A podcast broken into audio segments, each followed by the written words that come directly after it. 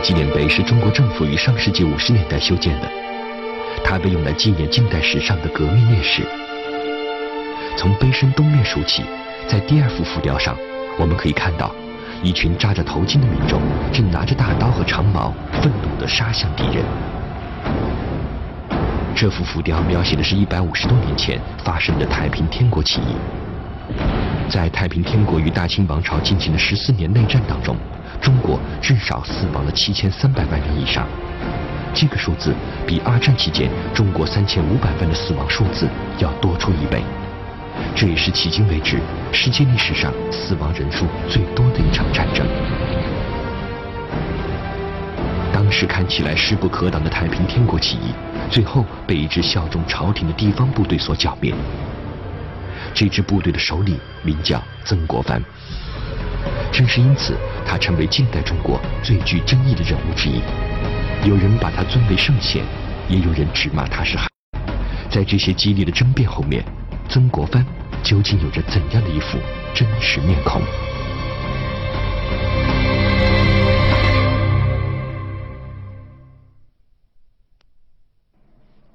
欢迎收看《凤凰大视野》。最近十多年来呢，坊间呢，我们能够看到很多很多在讲曾国藩的书。那么很多人呢，都希望从曾国藩一生那里学到一些做人处事的智慧，甚至是商场的谋略。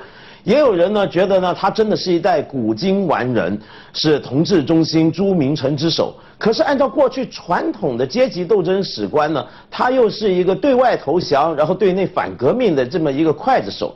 到底曾国藩是什么样的一个人呢？要理解曾国藩这个人，要准确去定位他，我们必须要了解这么多种不同说故事方法背后的假设是什么，还有他所身处的一个时代是一个什么样的时代。这两个星期呢，我会跟大家呢在这里一起来看一看，回顾一下曾国藩的一生，然后呢，我们就会发现他由始至终都是一个充满矛盾的、很不幸的一个人。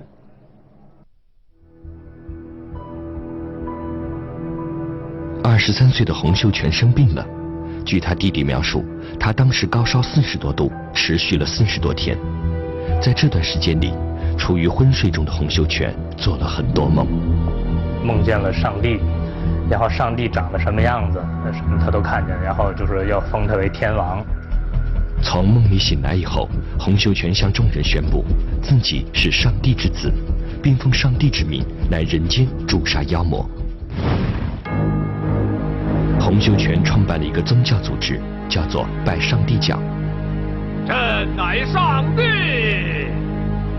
他成了这个组织的当然领袖。这个组织的二号人物是杨秀清，他有时候突然就会浑身抽搐，说是天赋附体了。秀全小子戒指。杨秀清的天赋下凡非常值得说一下，就是等于是那种跳大神儿，就是那鬼神附体的那种。洪秀全在自己的家乡广东不怎么受人欢迎，于是他去了广西的紫金山一带，结果在那里获得了意外的收获。这个东西对他的刺激，他就觉得哎这个神迹出现了，所以他就会信他，而且就是抛家舍屋，起义之前把所有的财产、屋子里的那个东西，包括房间全部烧掉，就就是就是以断后路。看到革命形势一片大好。洪秀全于是在广西金田村发动了起义，建号太平天国。太平军滚雪球般的迅猛发展，他们一路北上，打入湖南境内，不久又攻克了武昌。接着，他们以五十万大军顺江东下，一路连克九江、安庆、芜湖、太平，最后占领了南京。洪秀全把这里改名叫天津，作为天国的首都。正是因为当年这一场席卷全中国的起义，才让今天的我们知道一个叫做曾国藩的人。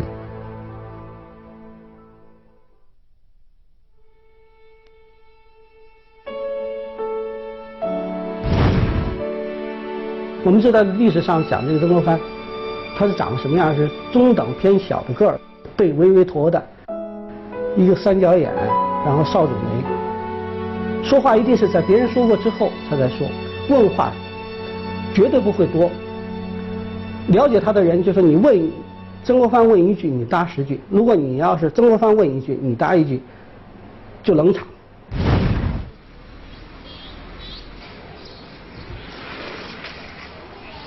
如果把时间倒推若干年，当三十岁的洪秀全在广西传播拜上帝教的时候，比他大三岁的曾国藩正在北京为仕途而奔忙。当时，曾国藩已经考中进士，在翰林院担任闲散文职。而他如果想要有所作为，必须要得到一个人的赏识，这个人叫做穆彰鄂。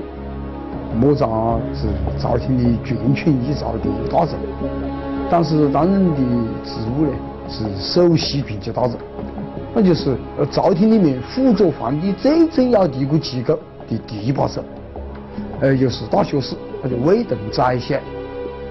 穆彰阿最善于揣测道光皇帝的心思，因而深受信任。他当时的地位几乎是一人之下，万人之上。当时说有一个叫穆党，就说这个穆彰这个人围绕着他啊，以他为核心，有这么一批人形成一个政治集团。据说，在一次面向官员的考试结束以后，作为总考官的穆彰阿表扬曾国藩的诗文写得不错，要曾国藩给他一份。那么曾国藩。马上心领神会，说可以啊，没有问题，一溜小跑就回去了。回去以后，工工整整的抄抄了一遍，然后反复的看看完以后，务实就是一点这个瑕疵没有，连夜就给穆彰阿送去了。利用这难得的一次机会，曾国藩顺势向穆彰阿口称恩师，而穆彰阿也就欣然接受了。那么既然是有了师生之谊，那当然是要提携的。按照这个穆彰阿自己一一贯的路数也是这样。在穆彰阿的不断推荐下，道光皇帝终于开始注意到，在自己的臣子当中，原来还有曾国藩这么一个人。皇帝宣召就说要见曾国藩，那么曾国藩就做好准备以后就去了。去了以后，但是发现到了这个圣殿上以后，圣殿上空无一人，他就站着四处张望。也看不出什么东西，啊，一直站着等，等了很久，然后太监来告诉他，就说皇帝今天没空，不能召见你了，你明天再来。曾国藩非常郁闷的就回去了，并把当时的情形向穆彰娥描述了一番。穆彰娥就说这个坏了，他这个皇帝是有心要考你，那么你今天看。这个中和殿四壁上的这些字符啊，你都记住了内容没有？曾国藩说：“那我哪有心思啊？”那当时，穆彰阿马上就就让人带拿了四百两银子，那么就一溜小跑进宫，找到当时的这个贴身的太监。宫中的太监透露说，曾国藩当时所在的殿上挂的是《朱子家训》，这个收了好处的太监当即誊写了一遍，并交还给穆彰阿。曾国藩赶紧连夜背诵，到第二天早晨的时候，他果然接到了道光皇帝再次召见的谕旨。皇帝很快就问，就是我那个后头有个那个字，你知道是什么吗？说是《朱子家训》，说你这个就问了一下他有关《朱子家训》里头的很多问题，就把他打的条条是道，因为准备的很充分嘛。道光皇帝后来对穆彰阿说。你说曾国藩为人非常细心，还真是这样的。由此，曾国藩在仕途上开始起飞，他竟然在短短五年之内就从一个七品小官跃升为二品大员。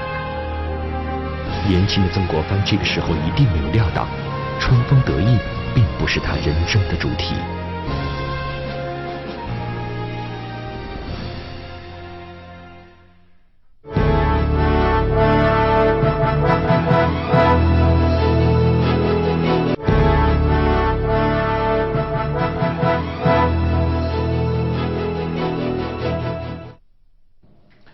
本上讲的，曾国藩其实是一个非常传统的读书人，是那种特别经典的那种儒家知识分子。所以他从小呢，不只希望考取功名，好好读书，同时呢，还每天花时间在静坐。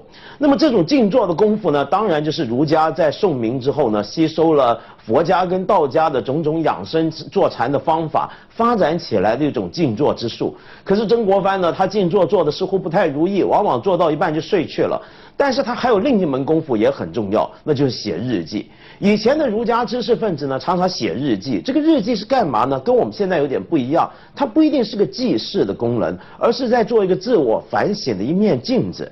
就是说，每天呢，他透过写日记去记录自己今天干了什么，做了些什么，然后在这里头去检讨自己有没有对不起别人，有没有做错什么事。正是所谓的“吾日三省吾身”嘛。说起来呢，曾国藩年轻的时候特别爱下围棋，那么下到一个废寝忘餐的地步。到了后来呢，他觉得这样子不是办法，会误了正事儿。于是呢，他就叫人家呢把这个围棋呢收在一个他看不见的地方，希望由此呢呃完全禁绝了围棋。其实他以前呢还抽过大烟，但是这些在他眼中是不良嗜好的东西，他后来呢还真的一一都把他们戒除掉了。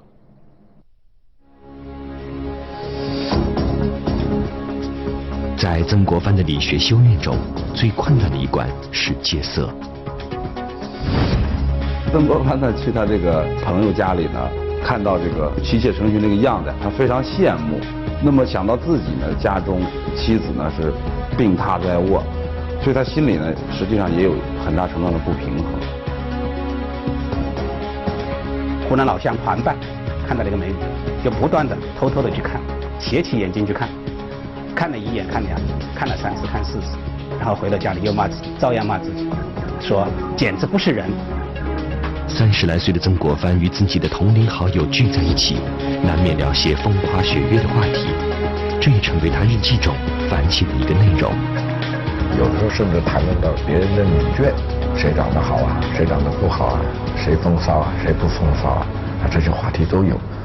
但是一回家，他觉得这简直是禽兽行径。无数次的自省以后，曾国藩内心的欲望还是难以泯灭。有一天，曾国藩和一个叫做陈元衮的朋友在一起，发现他面带得意之色，于是曾国藩就问他是不是有什么喜事。陈元滚就讲了，纳了一个非常美丽的这个小妾，叫就是说曾国藩说怎么一个美丽法？他说面若桃花，就是脸色呀非常红润，哎鲜艳。曾国藩听了以后，立刻变得兴奋起来，一定要去见这个小妾。陈元衮推脱了好几次都推不掉，只好答应了曾国藩的要求。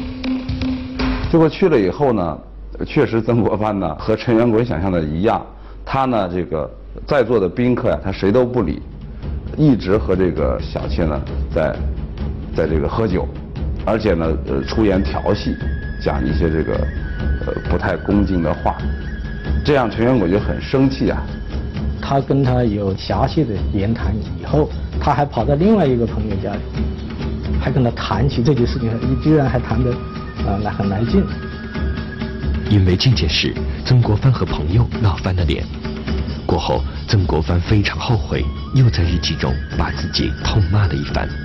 他就说我真不是人，就是朋友的妻子，朋友妻不可欺，我都去调戏朋友的妻子。过了几天，新的考验又摆在了这位年轻的理学家面前。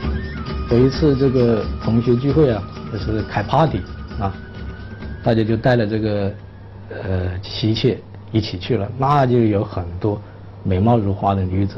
这个宴会上面仍然有这样的举动。曾国藩终于发现，美色是他驱之不去的心魔。有一天，他去朋友家赴宴。发现自己的这个朋友一次纳了两个妾，并且当着大家的面左拥右抱。曾国藩呢，呃，看了以后呢，心里头也是怎么说，比较酸酸溜溜的那种那种感觉，所以他呢，席间就提出来说，是不是能够咱俩交换一下位置，我坐到你的位置去。他当天晚上回来以后呢，他说他就反思自己这个晚上的这个行为啊。他认为是人心丧尽，无益禽兽。为了早日成为圣贤，曾国藩不仅戒色，还立志要戒烟。这个草烟呢，可能相当于现在的啊我们所说的这个旱烟。那么他也不知道这个里面含有多少焦油、多少尼古丁啊，对这个人体健康对什么有肺癌呀这样一些后果，他也并不知道。戒烟呢，其实短期的戒是比较容易的。那么一般像这个现代西方讲，四十九天的时候是一个坎儿，那么曾国藩在一个月的时候呢，就面临这个坎儿。那么他就讲呢，说如婴儿断乳一般难受。对于曾国藩来说，戒烟不仅是对生活方式的改变，更是对自己修行的一种考验。到了两个多月的时候呢，这个戒烟呢，基本上就呃获得成功了。他终身呢也没有再吸烟。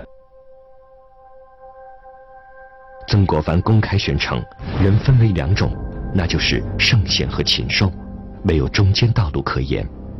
比如说起床，啊六点钟起不来，六点半起来也差不多，对吧？那曾国藩就不这样认为，啊，那六点起床就得六点起床，六点半起来就是禽兽。曾国藩不能允许自己有任何的杂念，而一经发现，必须立即予以改正，否则就是禽兽不如。他怎么把这个人生啊描写的这么极端呢？难道没有中庸道路可走吗？那么大部分人都不是圣贤，那就是畜生呢？会觉得奇怪。但是从他的这个情况来看啊，我们就可以明白他为什么要说这句话。他就是因为自己已经处在这个情欲啊或者欲望的这个漩涡当中，被困死了，他不能自拔。这种绝对。二元论的价值判断，就让他对言行啊，包括对自己的反省，让一般人看起来觉得不可思议，觉得过于苛刻。可是，在曾国藩自己觉得这很正常。如果以孔孟之道来要求一个读书人的话，那么曾国藩试图去做的，恰恰就是这一切。我们大明不能认为他日记里面写的这些，就认为他清历史上不一定是个如何卑鄙下流的人呢？是吧？只能反过来说明，他对自己是个要求非常严格、非常讲究修养的人。曾国藩是中国古代传统知识分子自我修炼的一个，不能说典范，但至少是个典型。因为过度的修行，体质孱弱的曾国藩开始失眠，甚至吐血。这种人就是一个把名声看得比什么都高的人，他要的就是留下名声。经过多年近乎苛刻的修炼，曾国藩发现自己与心目中的完美圣贤之间仍然是那么的遥不可及。照这样下去，将来就是按他自己说，不为圣贤，则为禽兽，肯定是往禽兽的道路上走。正当曾国藩在北京为自己不能成为圣贤而苦恼的时候，洪秀全和他的太平军已经离开了偏远的广西，战火蔓延到了整个长江中下游地区。曾国藩的人生轨迹是如何与远在南方的反叛者们纠结在一起的呢？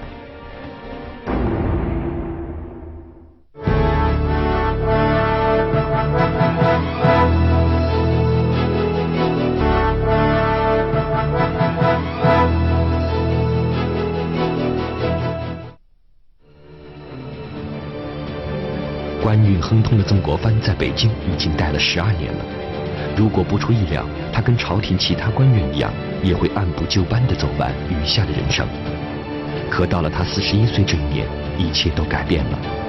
曾国藩当时去江西主持一次乡试，在他离开京城的时候，没有想到，这一走就是二十多年。原来曾国藩这次呢，只不过是去江西主持一个很平常的乡试，没什么了不起的。但是当他到了安徽的时候，突然收到一个噩耗，原来他母亲去世了。对他来讲，真的是五雷轰顶啊！于是曾国藩呢，就想办法呢回湖南，到老家呢去安排母亲的后事，而且还要守孝。这是古代呃文人官员一直以来的一个规矩，就是任何的官职任命、任何官场的事再重要也好，都不如家里的孝事来的重要。但是问题是，这时候咸丰皇帝给他下了一个命令，跟他说：“你回到老家之后，你就别回来了。干嘛呢？在那给我组织团练。组织团练就是组织一些地方的民兵势力。为什么呢？就是为了对抗太平天国。我们要知道这个太平天国，那么过去我们传统的讲法呢，叫太平天国起义；台湾那边呢，叫做太平天国之乱。无论你是从哪个讲法来讲，太平天国对当时的清朝来讲都是一个非常非常致命的打击。清朝原本呢有相当庞大的兵力，但是完全拿太平天国没办法。为什么呢？因为清朝呢，我们要知道啊，在之前我们看到几次的回民之乱或者是白莲教之乱里面呢，这个清兵已经变得是非常腐败、非常软弱的一团的所谓的武装力量。首先呢，传统非常勇悍的这个八旗兵呢，完全丧失了战斗能力。而这些汉人组成的绿营兵，虽然能够帮助清朝平定之前的乱世，但是等到发展到咸丰皇帝的时候，这个绿营兵呢也已经腐朽不堪了。所以呢，这时候呢，连皇帝也觉得没办法，必须要在原有的兵制之外、正规军之外，另外呢筹集一些民间的武装力量。但这到底是为什么呢？接下来我们还会跟大家好好分析。当初在广西发动起义的时候，洪秀全对于天国未来的发展还没有一个清晰的方案，他只是带着自己的队伍不断的北上，再北上。湖南是太平军打出广西以后进入的第一个省份，在这里。大批的底层百姓加入了太平军，并一直跟随他们去了天国的都城南京。太平军离开以后，湖南各地都发生了会党起义，也有部分土匪趁火打劫。湖南呢，确实呢是有一些地方啊，土匪啊、地痞流氓啊，蠢蠢欲动，寻衅闹事。在湖南省城长沙，曾国藩奉命举办团练，镇压土匪。年轻气盛的他认为。当地官场过于腐败，毫无用处。于是他自己设立了一个执法机构，叫审案局，并使它独立于政府的司法系统之外。面对狼烟四起的局面，曾国藩推行乱世用重点的政策。对朝廷忠的就是良民，蠢蠢欲动的就是刁民，就是乱这个这个这个贼。所以这个时候什么呢？是有一个杀一个，有两个杀一双。为了显示省安局的威严，曾国藩宣布。任何叛匪一经逮捕，就地正法。省安局抓获犯人以后，无外乎三种处理方式：确实是土匪什么的就砍头；第二种，没那么严重，或者犯了法，或者犯犯了这个危危害了治安，那么就是鞭刑；第三种，确实查无实据，啊，那就放人。据说能够活着从省案局出去的人非常少见。大多数犯人不是被就地正法，就是立毙帐下，这样冤案的出现也就难以避免了。有一次，长沙的府县衙门根据举报，抓获了一个参与叛乱的和尚，而这个和尚也在审讯中认了罪，准备予以处决。曾国藩说：“把这个案子的人，特别是这个和尚，给我提到审案局去。提过去之后，这和尚竟然就无罪释放了。”反而是把那个就举报这和尚的人杀了两个，当时就一片哗然。原来曾国藩有一位朋友与这个和尚的私交很好，他向曾国藩做出了担保，仅凭这一面之词，曾国藩就轻率的判定和尚属于无辜。你说他是无辜，那么举报他的人肯定就是诬告，对不对？按逻辑就是这样。那么诬告人。也是很重的罪，要反坐。所以呢，举报的人杀了两个。几年以后，长沙府县衙门查明，那名和尚确实参与了叛乱，另外还有霸占民妇的行径。和尚最终被处决了，但是举报和尚的那两个人却冤死在曾国藩的刀下，已经很多年了。由于曾国藩实行的铁血政策，湖南境内的会党起义被镇压。土匪作乱也基本平息。当时的审案局，当然可能对当时社会风气是有帮助，但是呢，无辜被杀的人也不少。在此期间，审案局处决的犯人数量十分惊人。据曾国藩向咸丰帝奏报说，仅仅四个月时间，审案局就杀了两百三十多人。当时的湖南的官场，以前以往几十年，啊，每年杀那么些人，啊，定死罪的，加起来还不一定有他这么半年的多。所以大家觉得呢，你这个太残酷了，你这个说法对不对？而且有草菅人命的嫌疑，所以大家就叫他曾剃头。曾国藩对这样的外号不以为然，他甚至以此来教育湖南当地的官员。他说：“以前呢，为什么治安不好？为什么土匪多？就是你们姑息养奸，啊，你们就不敢跟恶势力做斗争。你多杀几个，你看会不会有警示作用？”在曾国藩的眼里，湖南的官员软弱无能，所以他有时会派人到长沙府县衙门，把关押在那里的犯人提到自己的审案局里来审讯。如果犯人被证实参与了叛乱，立即就地正法。如果说当时不是曾国藩这么就是说雷厉风行的，这个立竿见影的，把这个湖南的这个这个农民运动啊这么压下去的话，要是像他在广西那样的这个这个星火燎原，这个裹挟这个平民呐，这个这样这这样下去的话呢，这个湖南不得了。当时太平天国正进入它的全盛时期，长江中下游的许多省份已经在他们的控制之下，而湖南却成为对抗太平军的一个最重要的基地。太平军第一次入湘，这个湖南的农民啊是有一些响应的。那么几年之后，太平军第二次入湘的时候，湖南人基本上就没有什么响应了。湖南人这个时候都都加入了湘军，都成为了太平军的对立面去打了。这个被叫做曾剃头的人，仅仅就在几年以前，还被京城中研修理学的年轻人尊称为曾老师。我盖个跟他道观里干，在京师，在朝廷和翰林院的做法就有很大的不同了。因为他在京师呢，呃，特别是在京都，是吧？呃，十几年里面，嗯，非常小心谨慎的。那时的曾国藩近乎苛刻地进行着自我修炼，任何不当言行必须当天反省，任何不良念头都要消灭在萌芽状态。他那个时期的日记里记载了这么一件事情：曾国藩从来没有见过杀人的场面，所以呢，他在这撺掇朋友，他说：“咱们一起去呃看杀人去，因为没看过。”于是几个朋友在他的鼓励下，一起去菜市口观看处决犯人的场面。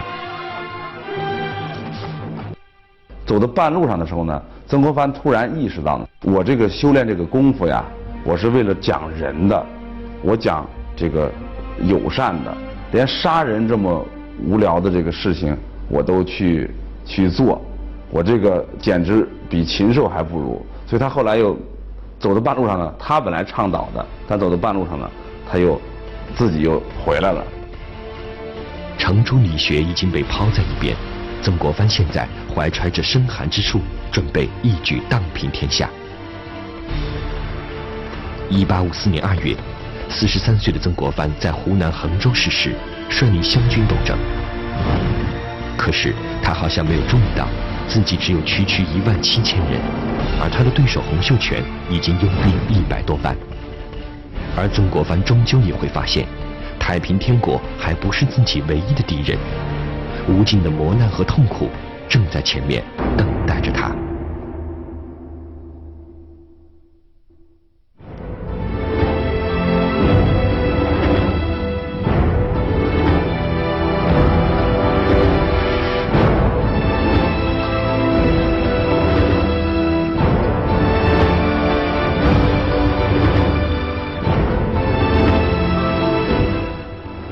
接下来为您播出《中国电信天翼特约之腾飞中国》，建国六十年纪事。